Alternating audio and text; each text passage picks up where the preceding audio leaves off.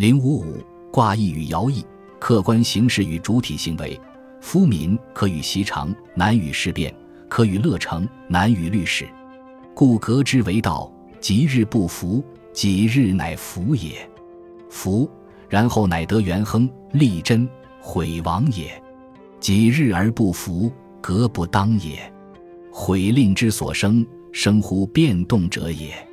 革而当，其毁乃亡也。夫所以得吉而信者，文明以说也。文明以说，履正而行，以思为吉，应天顺民，大亨以正者也。革而大亨以正，非当如何？王弼认为，人民有一种旧的习惯势力，难以适应新的变革，所以在变革之初，不能立即得到他们的信任理解，只有在变革完成之后，才能为他们所愉快接受。如果变革完成而仍然得不到他们的信任理解，说明变革不得当，政策有错误，矛盾激化的形势尚未消除。因此，顺乎人心，取信于民，是一个极为重要的问题。这既是判断变革是否成功的唯一标准，也是争取变革成功的必要条件。如何才能做到顺乎人心、取信于民呢？王弼认为。应该文明以乐，履正而行，遵循正确的行为准则。所谓文明以乐，是说对形势的发展明若观火，了解的细致周详，能够适应人民的接受程度，逐步推行变革，既不急躁盲动，也不坐失良机。所谓履正而行，是说领导人的行为要合乎正道，不偏不倚，否则就不会为人民所信服，得不到他们的拥护。即卦六爻，初爻为变革之始，上爻为变革之中，中间四爻表示变革渐次进展的不同阶段。由于变革的形式不同，所以也各有相应的对策。即卦初九，拱用黄牛之吉。王弼解释说，在吉之始，革道未成，故夫长中未能应变者也。此可以守成，不可以有为也。拱。故也，黄中也，牛之极，坚韧不可变也。故之所用，长中坚韧，不肯变也。王弼认为，初九处于变革之时，时机尚不成熟，应该耐心等待，暂时维持现状，不可轻举妄动，有所作为。爻辞所说的被坚韧的黄牛吉牢固束缚，就是象征这种不可变也不肯变的形式。吉卦。六二几日乃革之，征吉无咎。王弼解释说：“因之为物，不能先畅顺从者也，不能自革，革吉乃能从之，故曰几日乃吉之也。二与五虽有水火疏体之意，同处绝中，阴阳相应，往必合治，不忧咎也，是以征吉而无咎。六二为阴，每事顺从，不能为发动变革之主。”而可以在变革业已发动时顺从赞助。就六二的处境而言，虽与上卦之九五水火疏体，但是二者均居于中位，而且阴阳相应，如同柔顺中正之臣得益于阳刚中正之君。九五发动变革，六二前往赞助，志同道合，急而无咎，变革的时机已经成熟了。吉卦九三争凶，真利，吉言三就有福。王弼解释说：“一出火急，上卦三爻，虽体水性，皆从革者也。自四至上，从命而变，不敢有为，故曰吉言三就。其言实成，故曰有福。吉言三就，有福而犹争之，凶其已也。九三以阳居阳，刚而不中，又处于离火之上极，性格躁动，行为莽撞。”企图对上卦三爻进行征伐，强迫他们来变革。实际上，上卦三爻虽为对水之体，都是从命而变，不敢有为，忠心拥护变革的，并且各自取得了成就，所以称之为吉言三就。在这种形势下，九三仍然躁动莽撞，前往征伐，这就只能导致凶险。吉卦九四毁亡，有福改命吉。王弼解释说。初九处下卦之下，九四处上卦之下，故能变也。无应回也。与水火相比，能变者也，是以毁亡。处水火之际，具会变之时，能不顾吝，不遗余下，信志改命，不失时愿，是以吉也。有福则见信矣，见信以改命，则物安而无为，故曰毁亡。有福改命，吉也。处上体之下，始宣命也。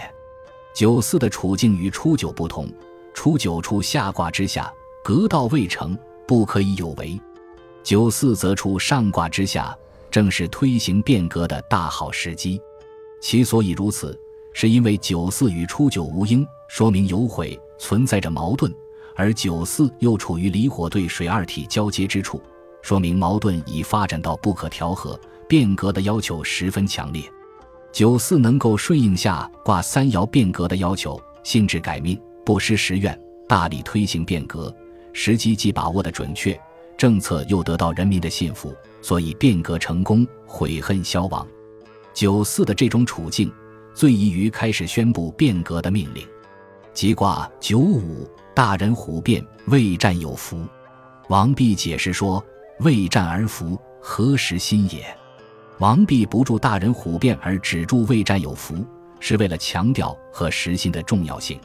所谓实心，是指一种普遍的社会心理，也叫做实愿，是指蕴积在人民心头的普遍的要求和愿望。实心或实愿是一种动态的结构，受客观形势的影响，随时而变。在变革的客观形势下，人民当然是普遍地要求变革，但是这种要求时而强烈，时而微弱。随着形势发展的各个阶段而有各种不同的表现，因此推行变革必须审时度势、因时制宜，使主观的政策措施符合于客观的实心实愿，以争取人民的信任支持。这是决定变革能否成功的关键。就吉卦前四爻而言，初九革道未成，不可以有为；六二形势好转，可以征集而无咎；九三不合实心。有福而由争之，犯了错误。九四信志改命，不失时愿，变革成功。形势发展到了九五阶段，政策措施无需占卜而自然合乎实心。诚信的纽带把君臣上下紧紧地团结在一起，变革所取得的成功已经炳然昭著，有如虎之文采，光泽耀目，无可置疑了。吉卦上六，君子暴变，小人革面，争凶居贞吉。王弼解释说：“居变之中，变道已成。君子处之，能成其文；小人乐成，则变面以顺上也。改命创制，变道已成。功成则失损，失损则无为。故居则得正而吉，争则造扰而凶也。上六居于变革的终结阶段，变道已成。君子润色红叶，如豹纹之未入。”小人改变了原来的消极观望态度，心悦诚服地拥护变革。王弼认为，在这种大功告成的形势下，社会人际关系复归于和谐，应该在策略思想上有一个根本性的转变，顺应自然，无为而治，充分发挥和谐的社会系统内部所固有的自我调节作用。如果不转移到无为的轨道上来，而仍然沿袭变革时期的一套有为的做法，争而不已。无事生非，这只能起一种造扰的作用，破坏社会的安宁。顶卦既济卦之后，革着重于去故，顶着重于取新。所谓革故顶新，二者紧密联系，表示改易之时的全过程。顶卦巽下离上，效法于顶之象，下阴为顶足，二三四阳为顶腹，五阴为顶耳，上阳为顶旋。巽为木，离为火。木上有火，有烹饪之象。王弼解释顶卦卦意说：即取故而顶取心，取心而当其人，以故而法治其名。即然后乃亨，故先元吉而后亨也。顶者成变之卦也。革既变矣，则治其立法以成之焉。变而无治，乱可待也。法治应时，然后乃吉。贤于有别，尊卑有序，然后乃亨，故先元吉而后乃亨。鼎卦象传，木上有火，鼎。君子以正位宁命。王弼解释说：宁者严整之貌也。鼎者，取心成变者也。革去故而鼎成新，正位者明尊卑之序也。宁命者以成教命之言也。王弼认为，即去故而鼎取新，即着重于推翻旧秩序，鼎着重于创建新秩序。旧秩序之所以必须推翻，是因为阴阳两大势力矛盾激化，不可调和，社会的自我调节机制受到严重破坏，难以有效的运转。但是。变革的目的不在于推翻旧秩序，而在于创建新秩序。如果变而无治，社会将陷入混乱。因此，在旧秩序既已推翻之后，应该制起立法以巩固变革的成果。只有做到了法治齐民，才能获得吉祥；只有获得了吉祥，才能把关系理顺，事事亨通。所以说，先元吉而后乃亨。创建新秩序，关键在于正位宁命。所谓正位，就是明尊卑之序，把阴阳两大势力固定在各自所应处的地位上，按照名分来确立一种新的等级秩序。所谓宁命，就是承教命之言，用一套严整的伦理规范实行教化，进行调节，以巩固这种新建立的等级秩序。实际上，正位宁命也就是明教。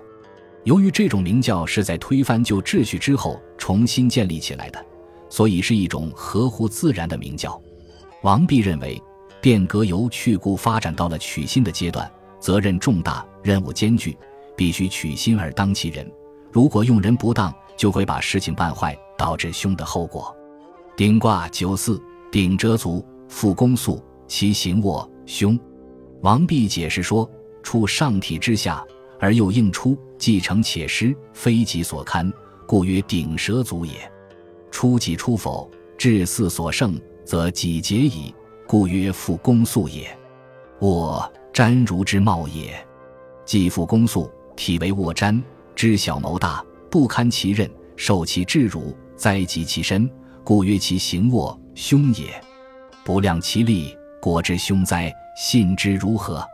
九四上成于六，为禁军之大臣，承担重任，下应于初六。